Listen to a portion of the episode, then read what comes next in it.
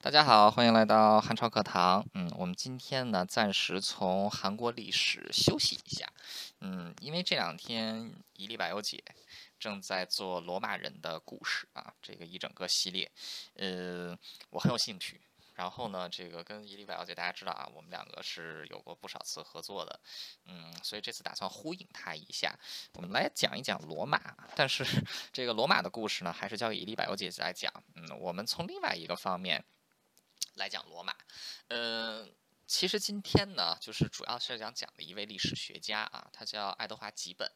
呃，吉本其实也是我本人最喜欢啊，也是最仰慕的一位历史学家，也是被誉为是现在历史、现代历史学的开创者。呃，那他最有名的作品啊，或者说是西方历史学的奠基、西方现代历史学的奠基之作，就是《罗马帝国衰亡录》啊，呃，《The Rise and Fall of the Roman Empire》啊，其实也可以翻译成《罗马帝国兴亡录》。嗯，《罗马帝国兴亡录》呢。呢是几本最有名的作品啊，同时也是影响最深远的作品，呃，同时也影响这个也是后来所有写的罗马史啊，包括这个伊丽百优杰他现在在介绍的罗马人的故事这一个这一套书，嗯，其实 这个任何写罗马史的人都是必须要去读罗马这个几本的。罗马帝国衰亡录啊，因为这本书就是是基本上是把罗马帝国啊从这个五贤帝时期一直到这个灭亡啊前三卷，后三卷呢是东罗马帝国，呃所有的脉络都给整理出来了。所以今天我们就借着这个爱德华几本呃来讲一讲罗马帝国兴亡录啊，为什么这本书还有几本本人是被称为现代历史学的开创者。呃，爱德华·吉本啊，他是这个被称为第一位现代的历史学家。呃，什么叫做现代历史学家呢？就是他写的作品啊，不仅仅是可以用来当成这个娱乐书籍来阅读，同时呢，也可以教当成这个教科书啊，不停的被后人去进行学习。呃，那这个《罗马帝国兴亡录》一共六卷啊，前前后后花了十二年的书时间。才这个啊出版这个出版出来，呃，那这个这本书其实到现在仍然是经久不衰的。呃，《罗马帝国兴亡录》其实也是被这个呃众多人奉为经典啊。比如说英国的首相温斯顿·丘吉尔啊，丘吉尔他自己的写作风格就很受几本的《罗马帝国兴亡录》的影响。嗯，甚至这个丘吉尔当时是这个爱德华·吉本的这套《罗马帝国兴亡录》啊，他前前后后整整是这个通读了两遍啊，然后不停的去这个做笔。记，那除此之外呢，就是在研究罗马帝国啊，无论是文化还是军事还是政治，呃，几本的这本书都是 具有这个极高的价值。那当然了，就是在几本之前也有非常多的写罗马的作品啊，在几本之后也有很多写罗马的作品啊，但是就以这个罗马帝国的衰亡的完整性、叙事性，呃，还有科学性来说，呃。基本其实都是这个前无古人啊，后来也很少有来者。那其实他自己的这个基本的一生呢，可以说都是在为写这本书啊来做准备。呃，那他这个基本其实是从小啊就想去学习历史啊，当一位这个历史学家。那吉文本人是在伦敦出生啊，他出生的那一年是一七三七年，呃，一七三七年是一个很神奇的年份啊。为什么这么说呢？呃，因为它是大英帝国走向辉煌的这个开始。呃，就在这个二十几年，就是这个一一七零四年的时候，呃，在布伦海姆之战啊，英国击败了不可一世的路易十四啊，从一个海上海上霸权成为了陆地和海上的双料霸权。呃，那这个基本可以说。是成长在一个大英帝国蒸蒸日上的这个时代，那他自己呢算是贵族出身，他是唯一一个啊活到成年的孩子。那这个啊当时就是这个，因为家里也有钱啊，所以在他实际这个十岁的时候呢，就被送到了现在的牛津大学啊去这个读书。呃，然而在这个牛津大学，吉本却这个怎么说呢？他不太喜欢牛津的这种学术生活，呃，很快就发现自己呢，这个开始信仰罗马天主教啊。这个补充一点历史背景，当时英国的国教呢是天，这个就是基督教的新教啊，英国的这个昂格鲁宗。这个英国的英国跟罗马教廷是很不对付的，呃，所以在一八，在这个一七五三年啊，这个是基本十六岁的时候啊，他这个信仰了罗马天主教，这个是非常危险的啊，这个在英国有杀头之祸，呃，所以他给他老爸吓坏了啊，他老爸赶快就把他从这个牛津大学给接回来啊，别在牛津大学被打死了，那怎么办呢？给他送哪去呢？啊，英国你是这个待不下去了，那你去哪儿呢？你就去这个法国那边吧，啊，因为法国是这个天主教的大本营，你在那边相对安全。但同时呢，这个吉本的老爸呢，他也不希望这个吉本啊会成为这个一个真正的神职人员，呃，所以当时就希望能够给吉本找一个比较优秀的老师啊，没那么多这个宗教背景的，呃，给这个吉 吉本洗洗脑啊，把脑子把脑子这个啊洗回去。那最终呢，是把吉本送送到了现在瑞。士的洛桑啊，这个在洛桑他见到了这个一位老师啊，叫帕维利亚德。呃，帕维利亚德其实是吉本一生当中以对他影响最重要的一位人物。呃，因为帕德利亚德不仅成功的给这个吉本洗了脑啊，让他这个不再是一个狂热的天主教徒啊，同时呢，也是把这个当时的。瑞士的洛桑的这种很活跃的政治文化啊，给这个传授给了吉本。那包括后来吉本在回忆当中都说，在洛桑生活的那五年时间，其实是他自己人生当中最重要的五年啊。如果没有洛桑的那五年，也就不会有后来的罗马帝国兴亡录啊。这个现代的这个历史学派可能还要 隔很长一段时间啊，才会这个。这个才会出现，那甚至说，就是吉本自己都说过，虽然说他自己是一个英国人啊，但其实真正养成他的是这个瑞士的洛桑，而不是在这个英国。那现在我们就不得不解释一下，为什么洛桑啊被称为当时的这个欧洲文化的这个最活跃的地方呢？呃，时间先往回跳，大概三四百年的时间啊，就是从文艺复兴时候开始啊，欧洲的一个历史上的这个主要的脉络啊，在这个文学界、思想界，呃，其实就是和这种神权来进行对抗啊，和这种过去天主教对于这个理论、天主教对于这个啊艺术还有文化的冷冻这个垄断啊，还有这个就是对抗。那同就是这个一方面呢，就是有一群这个进步的。这个学者、艺术家啊，在不断挑战教会，那教会呢，也不断的去压制啊这些学者。那到了这个就是啊，尤其是这个在历史学界的领域啊，这个教会一直都认为历史的发展是上帝注定的啊，都是一切都是神注定的。第一个跳出来挑战教会的呢，就是马基亚维利啊。马基亚维利在这个《君主论》当中说出来，这个历史也有世俗的成分啊，尤其是对历史的解读，一切历史都是当代史啊。这个是马基亚维利说的，就是你可以通过对历史的描述了，来传达你的政治这个政治意涵啊。对于现代 是有这个。影响的，啊，但是到了这个宗教改革时期呢，呃，教会出身的啊，尤其是这个各个新教派系的历史学啊，又逐步占了这个啊，又逐步这个占了上风。那在这个对于历史的这种学习的这个垄断上呢，啊，也是这个占了上风。那这个当时到了，甚至就是这个一度啊，就是很多的这个来，尤其是在英国，那英国成为了这种宗教历史学派的大本营啊，就是英国的这个国教啊。盎格鲁宗啊，成为了这个宗教学派的大本营。呃，所以当时的这个英国盛行的呢，其实就是怀疑论的思想啊，认为历史上啊，就比如说啊，发生了一件事情啊，就比如说凯撒在公元四百这个在公元四十四年遇刺啊，至于他是为什么被遇刺啊，背后的动机什么，一切都是只能靠猜啊。呃，所以说我们对历史呢是完全没有了解的啊，一切这个证据都有可能是假的，一切都是这个靠猜的。呃，所以当时英国盛行的是这种。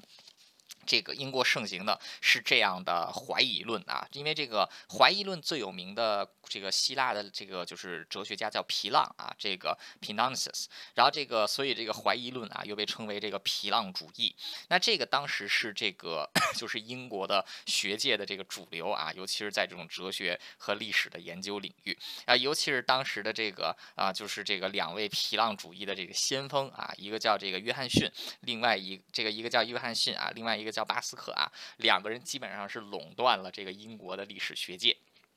这个时候呢，正好是一七四二年左右啊，正是吉本成长的时候。那这个吉本成长的时候呢，他在英这个英国的牛津大学学习到的历史就是这种历史啊，就是一切都是怀疑论啊，就是说你学了半天什么都不会。但吉本偏偏是一个很好学的人啊，因为他小的时候体弱多病啊，经常在家里，在家里干嘛呢？读书啊。那个时候他读的这些书都是这个。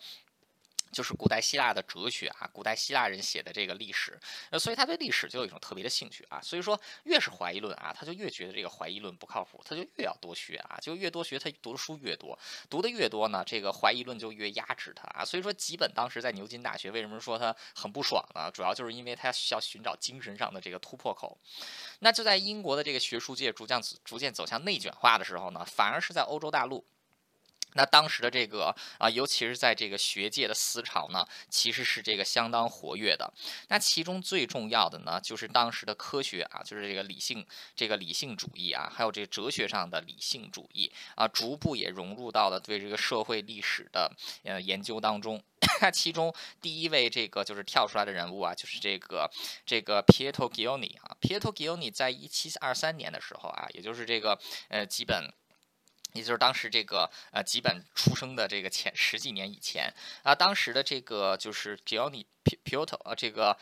Pietro，他就已经写出来了一本书啊，叫做《那不勒斯的这个公共史》。那那不勒斯的公共史呢，其实也是人类历史上啊第一次以站在这种社会学的视角了来去构述历史啊，所以算是开创了这个呃，就是这个哲学主义历史的先河。那当时这个就是他的这本书呢，是在那，就是他本人是这个那不勒斯人，但这本书其实是在瑞士啊，在瑞士的日内瓦。这个发行的，那当时它的发行商呢叫做这个 Jacob Viet 啊，维耶特。呃，维耶特这个人在英，在这个世界历史的出版业上也是非常有名的。呃，包括像这个孟德斯鸠论法的精神啊，还有这个伏尔泰他写的这个很有名的这个风俗论啊，其实都是这个维耶特在这个维也纳啊，还有洛桑两个地方来帮忙出版的。那这个前面提到啊，就是这个 维也，这个就是那不勒斯的。那不勒斯的内政史，那不勒斯的内政史一对这个对其中一个对一个哲学家影响很深远，就是法国的孟德斯鸠啊，大家知道孟德斯鸠啊，三权分立论法的精神，那其实也是建立在这个就是这个就是这个这个 Vito 的研究之上啊，这个孟德斯鸠在一七。四八年的时候出版了《论法的精神》，那《论法的精神》呢，其实他就是想在就是对于这个历史的变化啊，他要找一种社会上的解读啊，社会性的解读，或者说以社会的变迁来解读历史上政权的变化。那无意之中呢，孟德斯鸠的这本《论法的精神》啊，其实是开启了社会学这一个领域。那这一，但它主要就是以站在这种啊实证主义的视角，通过研究社会啊，或者研究历史上的社会，来这个选。来这个呃研究这个历史的政权的交替啊，还有这个文，还有这个就是。格局的变迁，那这个也是对怀疑论啊造成了一个非常严、这个非常巨大的挑战。那孟德斯鸠的思想其实也影响到了另外一位著名的启蒙思想家啊，这个伏尔泰。那伏尔泰呢，也在一七五六年啊，也就是《论法的精神》这个就是出版八年以后啊，这个伏尔泰发表了他很有名的风俗论啊，这个 就是呃也被称为就是风，他这个简称叫风俗论啊，当然他这个名字其实挺长的，也是在这个日内瓦。发表的啊，那这个可以说。通过发表这些启蒙思想家的著作啊，当时在这个欧洲西部的出版业的中心日内瓦和洛桑啊，尤其是洛桑，就形成了一股强烈的实证主义的哲学思潮。啊，这个也就是为什么啊，就是当时这个就说洛桑其实是当时在学术界最为开放啊，这个思想最为先进的地方。因为这个洛桑当时是处于加尔文教派的这个控制之下，那，加尔文教派作为新教派系当中算是最激进思想。讲也是相当开放的，所以他允许这些这个离经叛道的著作在自己的境内出版。那正是因为洛桑和这个就是日内瓦啊，这个出版业的盛行，还有这种自由度啊，所以这里也成为了当时欧洲的这个实质意义上的啊这个文化革命的中心。那可以说，这个当时 就是这个吉本到达洛桑的时候呢，正是赶上了洛桑最黄金的时期。那所以说，在这五年的期间里呢，呃，这个。吉本其实是这个受益匪浅的，那其实，在这段时间，他把之前那些自己读到的破碎的这些知识啊，通过这个哲学的研究方法呢，全部串联了起来。那其实，在这里学习了五年了，也是影响到啊，就是他接下来这个作品的写作的风格啊，包括这个爱德华吉本，在本质上其实也是一位非常重要的启蒙思想家啊，跟他自己在洛桑的这五年的经历。其实是这个非常啊，就是这个 非常契合的。呃，那这个吉本的第一部著作呢，其实是用这个法语写的啊。这部法语呢，叫做古代文学的这个精髓。那这个其实也展现出了他自己的一些的核心思想啊。当时吉本写出这种著作的时候，是这个二十岁而已。那他们就提到了，就是现在很多的这种怀疑论的这个历史呢，主要都是用华丽的词藻啊，对这个历史进行这个宏大叙事，而是缺乏对于细节还有这。这种历史事实的这个尊重，那这个基本就提出来，要想这个面对这样的情况呢，就需要认真研究这些历史材料啊，连这个最细微的证据都不放过。但是呢，研究历史又不能只是依靠这个材料，因为你没有一个明确的指导思想的话啊，没有一套明确的研究方法的话，你有再读了再多的东西啊，你认识了再多的材料，也没有什么卵用啊，因为这些东西是不成体系的。那什么叫体这个成体系呢？就是要利用哲学。啊，这个不仅仅是要什么所谓的啊追随某一个哲学流派，而是要用哲学逻辑的和思辨的研究方法。啊，就是你的每一个观点要找到这个 例子，就要老找到这个啊，就是这个啊，就是资料啊来进行证明。啊，同时你的论述呢又要有条有理啊，前后要这个一致，呃，所以就是这个相当于是历史学的科学的研究方法啊，这个基本在他二十岁的时候这部。作品里边啊，就已经这个明确啊，这个就已经这个明确提了出来。那为什么吉本会写罗马帝国的兴亡呢？呃，其实这个不光是吉本啊，在整个十七世纪啊，当时的历史，欧洲的历史学者普遍很喜爱写的一个内容，就是罗马帝国啊，就是比如说，在这个吉本之前啊，就是在这个十七世纪啊，出这个欧洲出现了几十本啊有影响力的关于这个罗马帝国的这个著作啊，其中很多都是涉及到罗马帝国的这个。就是罗马帝国的灭亡的，那为什么当时的历史学家会对罗马帝国的灭亡这么有兴趣呢？其实这个也是跟当时的哲学思潮，或者说跟当时的启蒙运动是分不开的。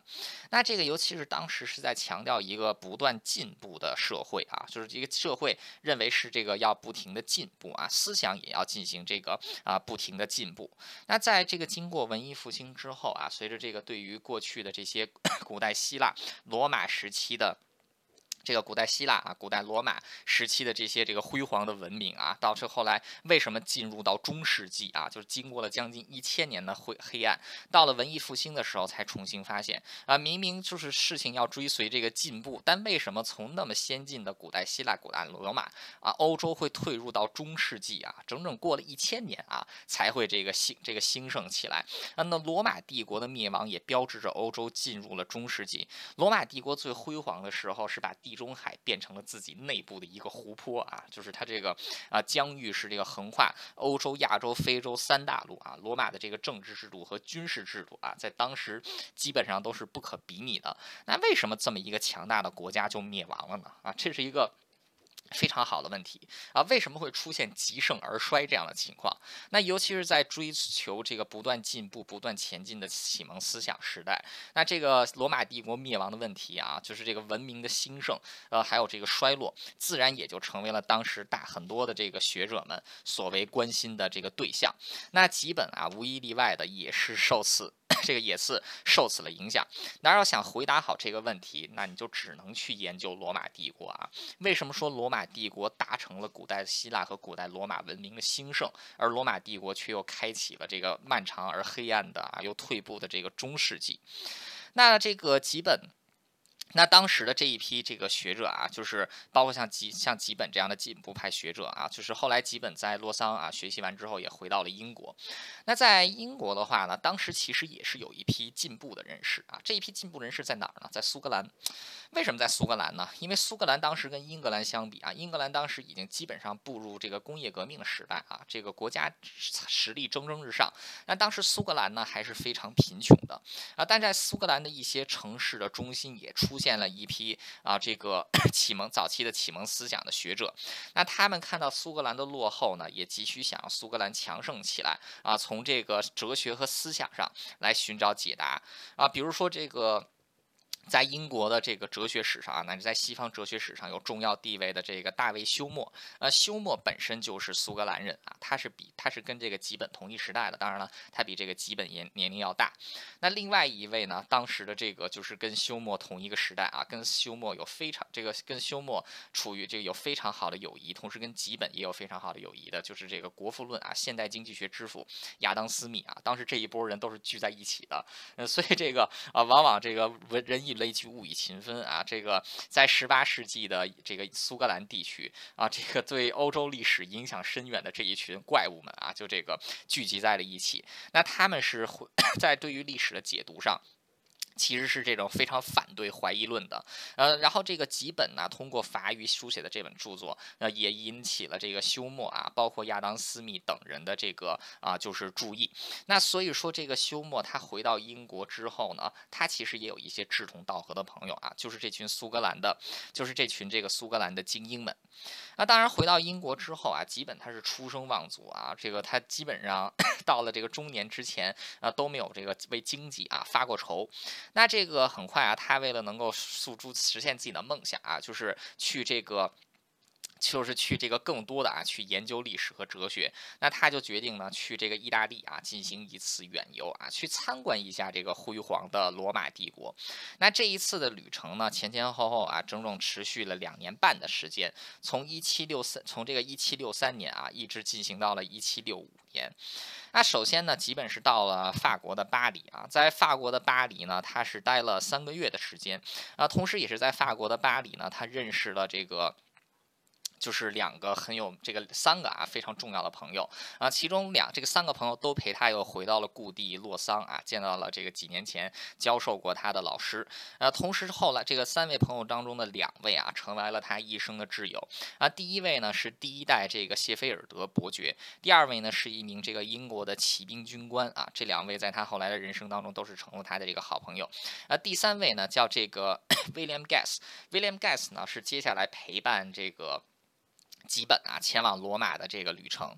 那这个啊，吉本他是到这个罗马城之后呢，参观了罗马的古迹啊，当时给他留下了特别这个深刻的印象。那吉本在这两年半的时间里啊，每一天都是在写日记啊，写当天看了什么，写今当天的游记和心得。那当然了，吉本的这些日记现在都已经遗失了啊，就是已经没有原件了啊。但是根据吉本自己在后来回忆录中的说法啊，在一七六四年的十月十五号的下午啊，当他在在这个 就是啊罗马的这个古城的这个遗址啊，坐在那边看景色的时候啊，突然之间看到了这个就是朱比特神殿，结果他脑海中啊就突然浮现了一个念想啊，要把这个罗马城的这个复兴啊和这个要把罗马城的这个兴盛和灭亡啊给写下来。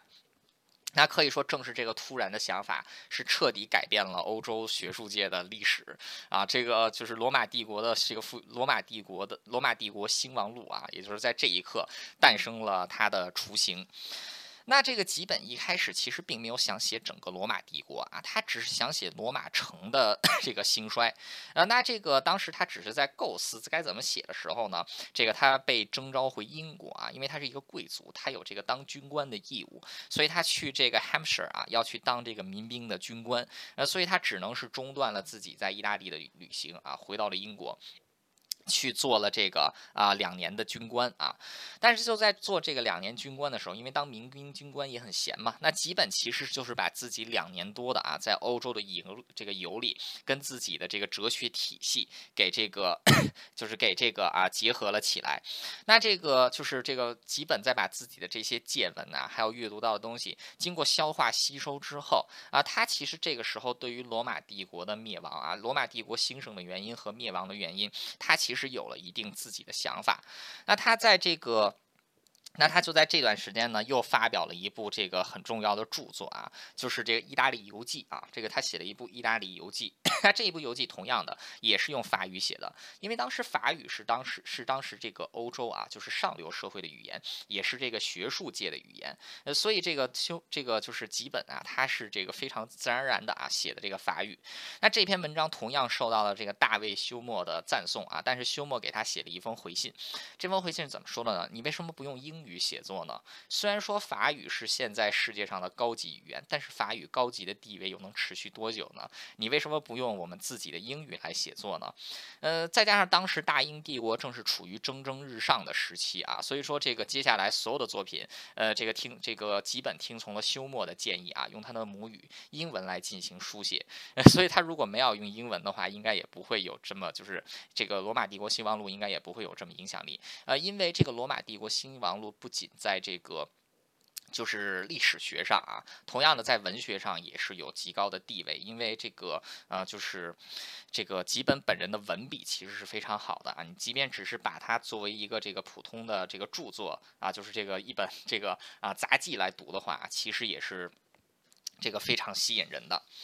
啊，那这个啊，就是吉本呢，确实是听从了休谟的建议啊，去用这个英语来进行写作。那么到了一七七三年的时候呢，啊，他就正式住进了这个伦敦啊，因为他这个他父亲是贵族啊，他有这个上议院的这个议席。那他他的父亲呢，这个逝世之后呢，上议院的议席就世袭给了他，所以他当时成为了英国的议员啊，同时是这个啊，就是 一个闲职啊，但是又这个能领到一笔丰厚的薪水啊，因为他是主管这个就是贸易监察工。作啊，所以他就有了大把的时间呢，来用在进行写作上。那在他到达这个回到伦敦啊，就搬进这个这个。本提克街七号之后的三年啊，一七七六年的二月十六日，呃，《罗马帝国兴亡录》的第一本啊，这个第一第一册就在伦敦正式出版。那当时的出版商一开始呢，只打算给他出版五百本啊，就是这个双方谈这个签署合约的时候，只打算这个就是给休谟出版，这不是不是休谟，给基本出本五万本。结果当这个编辑社的编辑啊，出版社编辑看到了这个初稿之后，当即就决定加印一千本啊，说这书写的太。太好了啊，没见过写的这么好的。就说这一千五百本啊，总算够卖了吧？发现啊，印少了啊，这个 一千五百本啊，呃，卖出去这个就是啊，卖出去刚刚上市六个小时就卖光了啊，然后就只好再这个加印一千五百本的这个第二版啊。那这个结果，这个就是啊，当时这本书是二月出版的，呃，到了一七七六年年底的时候，这本书已经出到第三版了啊，连续三次印刷，一次比一次这个数量多。那这个这本书的这个无论写作风，风格还是透露出来的思想啊，在当时可以说都是这个，就是非常先进的啊，所以引起了这个学术界啊非常大的反响。那同时，因为吉本本人的写作功底极高啊，这个语言平时又有些幽默啊，所以很多这个。没有受过什么教育，但是识字的普罗大众啊，也都能读啊，所以这本书就这个卖的非常的好。那这个赞誉声呢，也这个不绝，这个源源不绝的啊，这个赶过来啊，尤其是像这个大这个大卫休谟啊，还有亚当斯密等人啊，对这本书其实是这个啊，这个赞不绝口的。那当然了，这个啊，基本的这部书其实也引起了很多争议啊，尤其是《罗马帝国兴亡录》的第十五章和第十六章啊，这也是他这个非常有争议的两个章节。提到了基督教在这个罗马帝国的这个就是啊正式的确立为国教啊，以及它发展的这个 以及它这个发展的历程。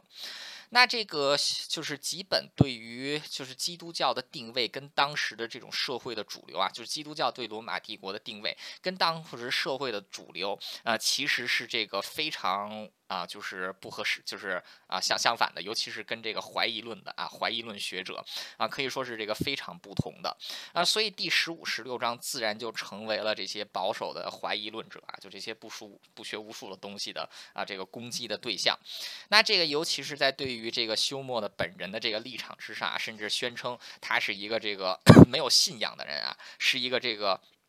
是一个这个异教徒，那所以这个啊，就是那这个吉本他很快，就是他本来啊，就是本来就想这个不理这些攻击啊，但是他后来觉得应该去反击一下啊，应该把这些这个啊打压他的这个声音给这个就是啊踢掉。那最终吉本是写了一本书啊，写了一篇这个专文啊，一篇小论文，论文的题目叫什么呢？就是关于第十五章和第十六章的一些展开和补充啊，那可以说是系统批判了啊，所有对。他他的这些攻击，那这个前面提到啊，他是一位实证主义的学者，呃，基本基本上他的这些就是 他写出来这些东西啊，每一句话都能被考证啊，每一句话基本上都有证据在支持啊，同时他的逻辑又是无懈可击的。所以这一这个就是他的这篇小短文啊，第十五、第十关于第十五、十六章的一些补充啊和这一些拓展还有补充，那很快就让这个很多人都只能闭了嘴。那这个虽然闭了嘴啊，但还这个从始这个从。这本书出版到现在，还是不停的有一些人啊去这个攻击吉本，但是再也没有人敢攻击吉本的这个深厚的历史学功底了啊！一般来说都是攻击他的这个见解啊，攻击他的这个观点啊。但是这个攻击观点是不怕的啊，因为你这个观点经得起攻击啊，你这个书才能这么，才能一直的这个被攻击。呃，所以说这个吉本当时后来他也很后悔啊，去写了这篇关于十五、十六章的解读，为什么呢？因为他说当时把他的思绪给打乱了啊，他本来是想直接就写第二部和第三部的啊，但是为了回应这些这个无聊的这些这个对他的攻击啊，所以他写了这篇文章。结果没有想到啊，攻击他的这些人啊，一点屁用都没有啊，被他这个这篇文章给驳斥之后啊，就转而去攻击他的这个观点啊，转而去攻击他的人格。他觉得没有必要跟这帮废物浪费时间啊，他觉得写这篇文章是这个浪费时间了。呃，所以这个吉本啊，从此之后就再也没有对任何批评。自己的声音做出任何的还击啊，因为他觉得自己的这个著作是经得起这个推敲的啊，也是这个经得起考验的。呃，所以说这个就是吉本到之后啊，也都没有在这个 就是啊这个怎么说呢啊，在理会这些攻击啊，但是其实伤害也造成了啊，包括后来就是很多人都只专注于呃罗马帝国兴亡录的第十五章和第十六章，而忽略了吉本更多的这个很重要的贡献。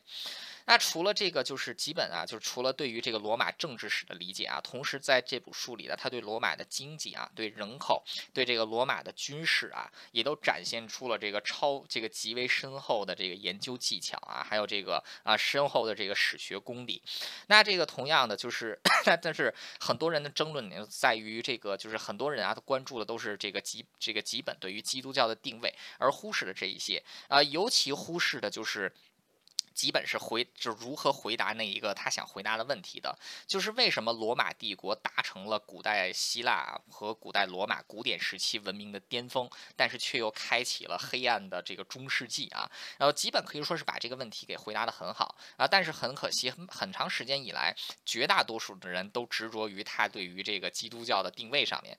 啊。但是这个俗话说得好嘛。总是慧眼识英雄的，有一个人呢，是这个啊，就是认清到了这个吉本他自己他的这篇他的这本书的这个重要性。这个人是谁呢？就是前面提到的亚当·斯密啊，现代经济学之父。那呃很有意思是《国富论》还有这个呃就是呃《罗马帝国兴亡录》，他们在同一个时间出版的。那出版之后呢，两个人互相读了对方的著作。那么在一七。在这个一七七四年的时候，两个人在伦敦第一次见面啊，很快就成为了这个一生的朋友。那其实两个人都是有这个共通之处的，两个人都是在用科学的方法来研究这个社会，或者说在研究历史。那亚当斯密是走上了古典经济学啊，这个经现代经济学之父的第这个就是这条路。那这个。基本呢，他是走上了用这种啊历史学的这种科学的研究方法，用哲学的思维去研究历史啊，开启了现代的历史学啊。所以这一对好基友啊，一个开创了现代经济学，一个开创了现代历史学。那这个很无独有偶的就是在《国富论》里面啊，这个亚当斯密也是着重描述了罗马的这个经济体制的建立和崩溃。那同样的，这个基本的《罗马帝国兴亡录》啊，其实也是以以这个罗马来探讨一个文明啊，到底为什么。怎么会这个到底为什么会这个兴衰？那所以说，这个吉本他本人呢，就是 接下来啊，就是这本书彻底是让他这个就是《罗马帝国兴亡录》的第一本啊，就第一次卷是让他打开了名号啊，所以他就能有更多的时间，就是还有更多的资源啊，来去书写接下来的这个著作。那他这个吉本基本上每天啊很早就起床，只有早晨的时候写作啊，等写完这个写作完了，这个就去这个上医院啊，因为他是个议员嘛，就去上医院这个工作。那工作完回到家之后呢，整理自己的思维，想想第二天要写什么，然后就。睡觉了，第二天早上起床啊，就这个接着写。呃，你别看他早上就每天早上写四个小时啊，但是他这个思绪可以说都是。这个如如有这个泉涌，啊，所以这个在第一册啊，一七七六年出版之后啊，仅仅是过了五年，第二册和第三册就同时在一七八一年啊，就在同一年的时间这个出版，啊，所以这两本同样的啊，也是引起了相当大的回响啊，一时之间整个整个这个 英语世界洛阳纸贵。那在一七八一年的时候呢，基本就完成了《罗马帝国兴亡录》的前三册。那其实前三册呢，就是整个西罗马帝国的衰亡史啊。这个后三册讲的是东罗马帝国。那吉本自己也说啊，自己好像是完成了一个这个 非常重要的。这个非常重要的事情一样啊，他本来是想写罗马城的兴衰啊，但是他后来意识到呢，要想写罗马城的兴衰，就必须要写这个帝国的兴衰。同样呢，要想回答这个文明为什么兴盛、文明为什么双亡的问题，罗马帝国是一个非常好的研究对象。而要是这个想要研究罗马帝国，就是为什么罗马帝国是达成了古典时期的辉煌，却又开启了黑暗的中世纪啊这个问题，他又这个基本呢又不仅仅局限于政治。呃，罗马帝国兴亡录更像。是一部罗马的这种全方位的历史啊，还有这种解读啊，它不仅探讨了政治啊，也探讨了罗马的经济、军事啊，还有它的这个外交、宗教啊、文化体系啊，所以这个 几本啊，就是在这本书里，就是他回答这个，就是他通过这就是研究罗马帝国啊，也是回答了就是刚才提到那个很重要的问题，还有一个就是。文明会不会再次会不会再次发出生出现这个罗马这样的情况啊？达成了一个时代的巅峰啊，紧接着又开启了一段极为荒唐的啊，一段非常久的这个。非常久的一个时代呢。那关于这个罗马帝国兴亡录的内容啊，我们稍一会儿再讲。那再讲一下，就是为什么他会写后面的三本啊？在写完了前三册的这个罗马帝国兴亡录之后，基本有将近一年的时间没有写作，因为他觉得这个 自己的这些知识似乎啊都已经被他给写出来了，所以他需要这个充电。那在这充电的一年时间之后呢，他手又痒了，他觉得电充的比较够了，呃，所以呢，他就接下来转向去写这个拜占庭啊，也就是东。罗马帝国的历史，啊，而且就在这一段期间呢，就是罗吉本本人的生活也发生了一些变化。呃，首先呢，就是英国政府啊，就是出现了一段动荡期啊，这个各个首相。相继倒台啊，一段很混乱的时候，那吉本当时也失去了自己政府的公职啊。虽然说还是上议院的这个 议员，但是失去了公职啊。在这个十八世纪的英国啊，议员是没有工资的，担任公职是有工资的啊，所以吉本就失去了自己的收入啊。吉本本来是可以去法国啊这个任教的，去这个法国的里昂大学这个任教啊，但当时法国的国王路易十这个路易十六啊是非常讨厌吉本的啊，因为吉本。写的这种啊，帝国极盛时期在走走向这个衰败，开启黑暗时代。路易十六总觉得是在影射自己啊，其实吉本根本懒得搭理他啊，所以这个路易十六是禁止吉本进入法国。那这个吉本就只能是 为生计想办法。这个时候他年龄也大了啊，这个中年了。那最后是最后是这个怎样解决的呢？就是吉本认识在 在这个瑞士啊认识的一位好朋友啊，给他提供了一个解决方案。因为这个就是这个呃好朋友在瑞士的这个一个小镇啊，这个继承了一栋房产，所以这个朋友就向吉本提出来呢，就是你干脆来跟我一起住吧，就是你这个住房子的东半边，我住房子的西半边啊，反正咱关系好，这个房子咱们就租啊，然后花费呢，这个就是房租呢，反正我就是只要交一点儿这个每年交一笔。小小的遗产税，咱们两个呢就平摊这个遗产税，但这个房子就算咱们两个的。啊，所以吉本就接受了这样的建议啊，两个人就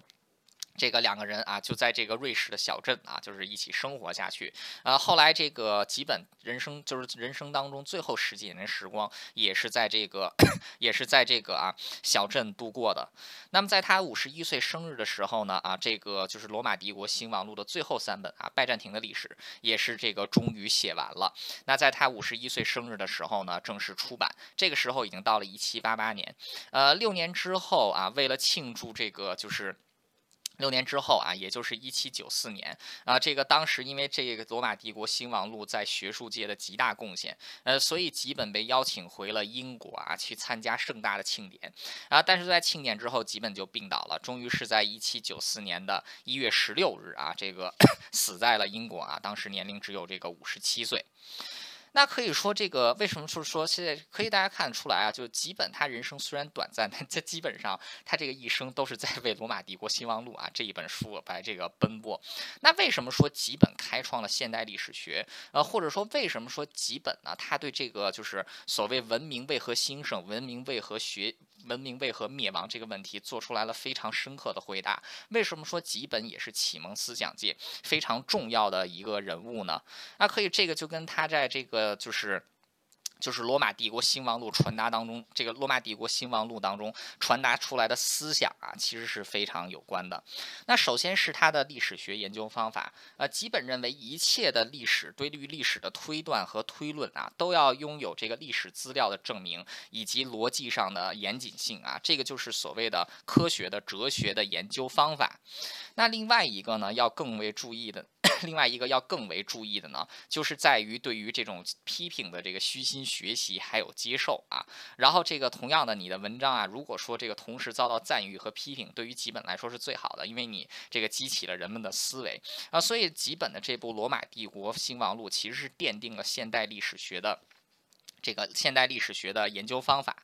那这个基本是怎么解释这个罗马帝国兴亡的呢？很简单，在于一个东西叫美德啊，virtue，就是这个词，它是直接借用了 这个啊，借用了这个马基雅维利。那这个啊，就是这个吉本啊，他在这个就是 《罗马帝国兴亡录》的前言当中写到啊，就是所谓公共的美德呢，其实在这个古代，在古代呢，就是这种古代非常朴素的爱国主义啊，热爱自己的城邦，尽到公民的责任。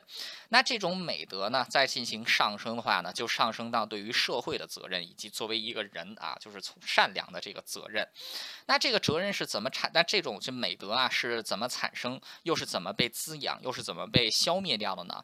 那首先呢，他这个基这个基本认为啊，这些美德啊，社会道德啊，是通过一代一代的这个传授啊，经过这些社会道德的这个规范啊，还有经过这些系统的学习，美德和人的尊严啊，还有这个就是 人类的平等，是可以直接被社会来进行培养的。但是呢，就像孟德斯鸠所说的那样，人是一种社会性的动物。人的个性和人的思维又会被于这个社会所影响，呃，所以呢，就是啊，所以就是在这个对于美德来说，也有面临一个巨大的挑战，是什么呢？啊，就是这个所谓的就是这些美德啊，尤其是追寻人的自由啊，追寻这种就是这个啊，追寻这个就是人与人之间的平等，追寻人的尊严，这些对于统治者来说啊。是这个，往往有些时候是不利于统治者啊进行统治的啊，所以在面临这种人类追求天性的自由跟统追求这个秩序的统治之间发生对抗的时候啊，英明的统治者呢会来进行包容，而这个不优而这个卑劣的统治者呢就会对这些美德进行打压。那同样的呢，就是这个。这个一个英明的君主也没有办法保证啊，他接下来继承他的君主不是一个混蛋，呃，所以尽管这个吉本在自己的著作当中，这个对那些啊这个表现优秀的罗马的皇帝啊是赞不绝口啊，但同时，但是大家要记住啊，吉本自己都说，他赞美一个皇帝，并不是去赞美皇帝制度，他只是赞美那个皇帝啊作为一个人他所具备的品格而已，他是在赞这个赞誉个人，而绝绝不而绝对啊不是在。赞誉这种制度，那所以说这个罗这个基本从一开始对于罗马这个罗马帝国的体制呢，就是处于批批判的啊，因为基本认为这样的体制没能阻止暴君啊，没能阻止压制美德的人出现，只能是依靠这个少有的一些明君啊，这个让罗马帝国走在正确的道路上啊。但事实证明，罗马帝国的道路其实是这个，其实是这个。走的这个非常弯，这个走的这个啊非常歪的。那这个对于这个优秀的统治者而言，为什么说罗马会有优秀的统治者？这些优秀的统治者有什么共性呢？第一一点啊，就是对于这种过去的辉煌时代的缅怀和追求，尤其是对于过去的那种这个政通人和体制的追求。还有一个呢，就是这个。并不是这个滥用皇权啊，这个是拥有美德君主，就是罗马帝国的好皇帝们共有的两个特点，并不一昧的加强自己的权利。另外一个呢，就是对于就是有一定的这个所谓的啊政治理想，呃，所以说这个要想维护住美德，需要的是什么呢？要想维护住美德，或者说要想维护住一个文明的兴盛，需要的不是伟大的君主，而是一个能够产生伟大君主的制度。那这样的一个制度是一个怎样的制度呢？是要。建立在对美德尊重之上的制度啊，是要一个尊重自由。尊重社会的这种多样性啊，同时呢，也是尊重要对权力进行分治的这样的一种制度啊。这个就是 看得出来啊，这个就是啊，他在洛桑那五年啊，就是这个洛桑当时作为启蒙思想的这个和这个欧洲文化的中心啊，这个他明显啊，这个休谟在这里就展现出了他这种人本主义啊，还有就是他自己作为一名启蒙思想人士啊，他的自己的这个。精神内核，那罗马帝国为什么会兴盛呢？很简单，就是在罗马共和国时期相当长的一段时间里，包括在罗马帝国初期，有非常多的这些优秀的君主呢，是在追求这种 寻求广泛的自由，是在这个把这个帝国的这个包容性增强啊，是在这个并不是一味加强自己的这个君主权力啊，而是进行这个分权与制衡，这个造就了罗马帝国的辉煌。那罗马帝国是为什么灭亡的呢？很简单，就是这样的美德不复存在，因为在制度上就形成了权力的垄断，而压制住了这些。压制住了这些美德的发展。那到了罗马帝国中后期，皇权的不断加强啊，对这种自由精神的不断压制，那也是最终 导致了罗马帝国的灭亡。罗马帝国的灭亡，用基本的话来说，罗马帝国的灭亡并不是因为野蛮人入侵了罗马，而是罗马自己就已经烂了啊。这个基本自己说的，Rome was not destroyed by the innocent barbarians。The Western Roman Empire was rotted in within 啊，这个罗马帝国是从自己的内部烂掉了。那这个。那就是这个所谓的这个美德啊，对于基本这个对于基本来说啊，它并不是一种什么所谓的 人类的追求啊，它是一种能够确确实实存在被制度下来的。那是什么呢？就是它要依靠于社会的自由啊，同时也要追求社会的自由，它自己也能产生社会的自由。所以要想维护这样的美德，就要拒绝垄断啊，拒绝在权力上、财富上啊，还有这个知识上的垄断啊。所以基本非常这个建议啊，就是在。英国各地啊，欧洲各地设立公共图书馆，让知识能够自由的传播啊。同时，这个基本 社会议题上啊，也提出来这个对于这个极端财富集中的限制啊，要这个救济穷人啊，避免这个财富的过度集中。那同样的呢，就是基本认为社一个社会要想有这个进步和发展，需要有这种阶层的流动性啊，让这个富人呢，因为能做了，因为富人做了坏事啊，他可以变穷；穷人呢，这个努力发展呢，他也可以变。要有这种社会的流动性。那所以这个吉本啊，他人就所以说这个吉本认为，就是罗马帝国兴盛的核心就是在于它的美德啊，在于它的这个公共精神，这个才是人类进步的本质本这个本则啊，就是人类的自己这些啊这个 追求这个就是这个公共精神啊，人类的这些美德，人类的天性啊，人类的这种人本主义，他认为这些才是一个文明啊兴盛的根本，而这些的腐坏啊与这个衰败，其实也正是一个文明的。其实也这个啊，正是一个这个文明的根源。那所以我们再用这样的思想再去看几本啊，为什么会这个啊，就是在这个第十五章和第十六章去这个谩去这个就是讽刺谩骂教会？为什么呢？就是依照几本的这种就是它的哲学体系来看，你要评价任何一种社会制度啊，要评价任何一种的这个。就是这个法律也好，评价任何一个这个帝君主也好，那你要看的呢，并不是在于这个制度它宣扬的是什么，而是在看啊，它到底有没有，它到底是鼓励啊，还是在压制这种公共美德啊？它到底是在鼓励自由，还是在压制自由？它究竟是在搞垄断啊，还是在它究竟是在搞垄断啊，还是在这种反对垄断？那这个也是这个评价啊，就是评价一个社会进步意义的任何一个法律，还有任何一个事件的这个制。高的标准。啊。这个就是为什么吉本对于这个天主教会啊是这个非常在这个自己的著作当中是非常这个笔下不留情的，因为他认为正是因为教会垄断了这个宗教潜力啊，就是形成知识和思想上的高度集中，导致整个欧洲都陷入了思想上的僵僵化，再加上罗马帝国后期皇权的不断加强和财富的过度集中啊，导致一切都变成了垄断，那这样的美德也就不复存在，那让这个文明兴盛的美德都不复存在，这个这个文明将然当然会灭亡，也当然会开启一个这个啊更为黑暗的时代，那所以这个基本对于这个就是。光是待在象牙塔之内的学者也是多有批判的啊，基本就提到说，这个知识的自由不仅仅是在于普罗大众能够接触到公共图书馆这样的事，更重要的是这些学者啊，要这个 就是啊，不能仅仅是把自己局限于象牙塔当中啊，去这个说说自己那些高深莫测的话啊，而是要让自己的著作呢，被广大的人所这个能让广大的人所理解啊，形成知识的传播，还有知识的碰撞啊，所以吉本本。人他在自己在写作《罗马帝国兴亡录》的过程当中啊，他的文笔是极为流畅和优美的啊，就是你包括你要学英语的话，啊，其实你去读《罗马帝国兴亡录》啊，就是它的文风词藻啊，其实都是这个非常精炼的啊，就是也没有什么特别高深的词汇，而且它的这个 就是写作的逻辑也都是极强啊，所以对于这个吉本来说，他是把自己的这些理念也是贯彻到了啊，自己对这个书籍的这个啊，就是。书籍的这个写作当中，啊，所以这个罗马帝国兴亡录啊，一个传递出来，文明的兴盛与灭亡是在于美德的强盛或者缺失。那同时，第二个它传递出来的重要的精神，就是历史的发展啊，历史的发展并不是由统治者。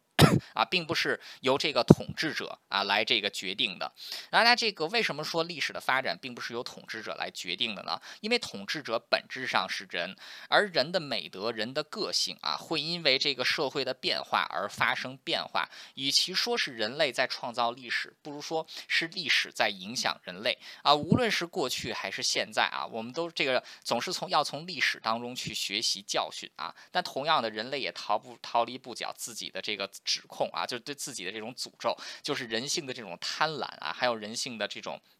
就所谓的这个最原始的这几个罪过。那要想这个就是啊，阻止这些罪过来摧毁人类的美德，就需要。制造一个来抑制住人性当中恶念的这些制度啊，就是这种所谓的这个 启蒙思想当中，要建立一个天赋人权啊，要建立一个分权，要建立一个追求自由的制度。那这个在吉本看来啊，才是一个文明啊，能够这个不是这个走在这种黑暗的下坡路上的这种。就是这这这样的这种啊道路之上，呃，所以说吉本的《罗马帝国兴亡录》啊，无论在历史学意义还是在文学意义啊，在哲学意义上来说啊，其实都是一部相当重要的作品。那其实它在很多很大程度上也是对于民主制度啊，或者说是对于民主和专制的 一种根本性探讨。那这个吉本本人很有意思的啊，就是在他研究的时候，很多关于罗马的考古还没有开始。那很多时候啊，吉本在找不到这个就是足够材。材料的时候呢，他都会依靠现有的材料啊来进行这个自己的推论啊，并且他会告诉你这是他自己的推论。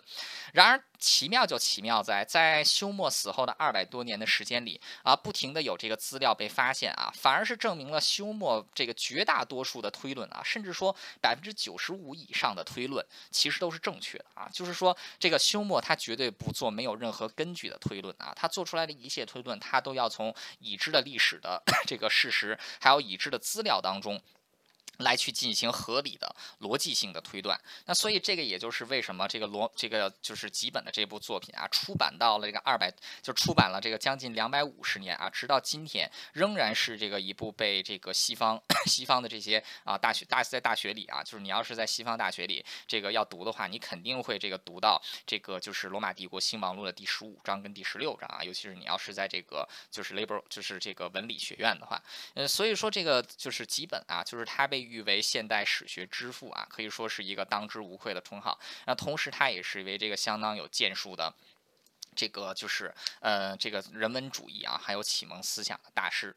那同样，其实 这个呃，今天也是借这期节目啊，我其实觉得呃，研究罗马帝国或者说知道一些罗马帝国的知识是十分重要的啊，因为就像吉本想要回答的那样啊，就是有一个很很很值得思考的问题，就是为什么罗马帝国达成了古典主义时期文明的巅峰啊，那么的发达，却又是罗马帝国开启了黑暗的漫长的中世纪呢？那这个一个文明如何才叫兴盛？如何才叫灭亡啊？如这个啊，到底是什么让他兴盛和灭亡啊？基本给出了他自己的答案啊。具体这个答案到底合不合理？这个 大家当然各自。